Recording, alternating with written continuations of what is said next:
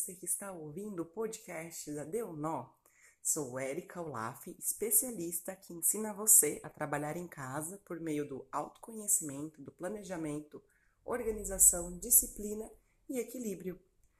Hoje nós vamos falar sobre rotinas para quem tem insônia. Então, dormir é algo muito importante. Muitos hormônios do nosso corpo são feitos quando nós estamos dormindo. Quando somos crianças, nós crescemos e assim que nós vamos amadurecendo, o nosso corpo precisa de hormônios para manter aí alguns níveis, né, para nossa beleza, para nossa saúde, para nossa longevidade. Então, você que sofre de insônia, não dorme bem à noite, é, passa a noite inteira acordada ou fica dormindo acorda, depois não consegue mais voltar para sua cama, como será que deve ser a sua rotina? Bem, a rotina de uma boa noite de sono começa quando a gente acorda. Sim, os estímulos do dia é que vão nos fazer dormir bem ou não à noite. Então, tudo que a gente pensa, o que a gente sente, é, percebendo ou não, à noite eles vão voltar para nossa mente para serem organizados. E aí, se você teve um dia muito estimulante, talvez seja mais difícil de dormir para algumas pessoas. Então, a minha dica para você acordar, assim que você acordar, se espreguice bem, mas espreguiça mesmo, estica o braço lá em cima, os dois braços, alongue para os lados, Desça seu corpo até o pé, solte todo o peso do seu corpo, volte devagarzinho.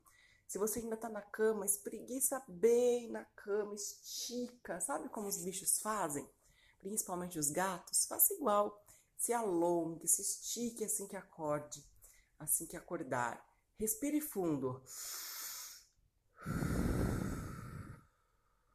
Puxa o ar pelo nariz, solta o ar pela boca.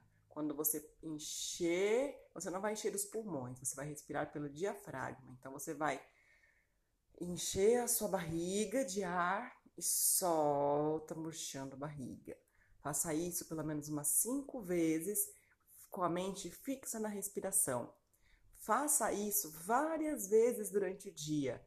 Espreguice, alongue, estique os pés, Faça movimentos circulatórios com as mãos, com os pés, deixe o sangue circular no seu corpo. Se você não faz nenhuma atividade física e você pode fazer alguma coisinha em casa, faça uma corridinha parada de 30 segundos, uns 15 agachamentos ou 25, faça aí pelo menos uns 30 segundos de agachamento, uns 30 segundos de corridinha no lugar, 30 segundos a um minuto de polichinelo, né? E mais aí uns minutinhos de alongamento. Faça isso assim que você acorda. Isso vai estimular todo o seu corpo. E para dentro do corpo, a gente vai botar o quê?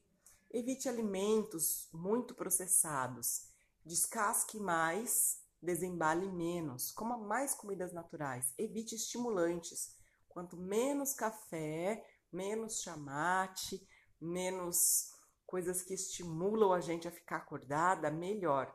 Deixe o seu corpo ir naturalmente. Eu, quando acordo, tomo um 100 ml de aguinha morna com meio limão espremido. Você pode experimentar só água morna.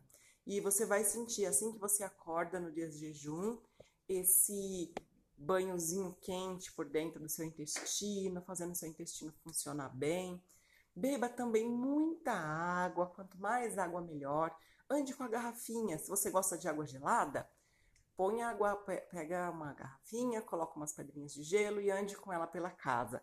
Beba aí 100 ml de água cada hora, beba um pouquinho de água cada hora. Evite açúcar em excesso. Bom seria evitar totalmente o açúcar, né?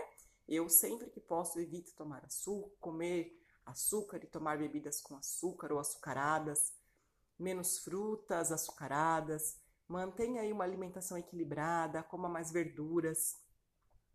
É, se você gosta muito de comer um docinho, prefira uma fruta mais doce. Uma dica é você cozinhar banana com canela. Ela fica bem gostosinha, bem docinha e não precisa pôr açúcar. Então, são dicas para você ir fazendo durante o dia. Passou por algum estresse, sentiu algo ruim, respira fundo e acolha o seu sentimento. Tudo bem sentir algo ruim, não tem problema sentir. O problema é que você faz com isso depois. Se você nega que você está com algo, sentindo algo errado, algum desejo que você acha que é impróprio, respire fundo, converse com esse sentimento. Por que você está sentindo isso? Tudo bem sentir ele agora. Olha, eu vou acolher você. Você pode não me fazer bem, mas tudo bem. Pensei, senti, senti raiva, por exemplo do marido que não ajudou nas tarefas da casa, um filho que bagunçou tudo que você acabou de arrumar, o vizinho que está fazendo muito barulho tirando sua concentração. Respire fundo e aceite. Você não pode comandar o que a outra pessoa faz. Você só pode controlar o seu pensamento. Então, respira fundo, acolha o sentimento, respire. Se você quiser, também escreva. Escrever é muito importante. Escreva o que aconteceu, o que você sentiu e como você reagiu. Mantenha esse diário com você. Toda vez que sentir algo bom ou ruim, escreva. Isso vai te ajudar. Se você tem alguma doença né, psicológica, procure um, um psicólogo, procure um tratamento para que você possa aprender a como, como, como conviver com esses sentimentos ruins que você tem, que você acha que é ruim, e como você pode alterá-los, como você pode transformar algo ruim em algo bom. O importante é entender que esse sentimento, sim, ele existe, ele está em você, você não é perfeita e que você vai, com o tempo, poder ser uma pessoa melhor. Descubra qual foi o gatilho, o que, que foi que aconteceu. E aí você vai trabalhar para que quando esse gatilho aconteça de novo, você não tenha esse mesmo sentimento, já que você não gosta dele, tá bom? E aí, antes de dormir, vá apagando as luzes, vá colocando luzes mais fracas. Se você tem que mexer no celular de noite, ponha no modo noturno.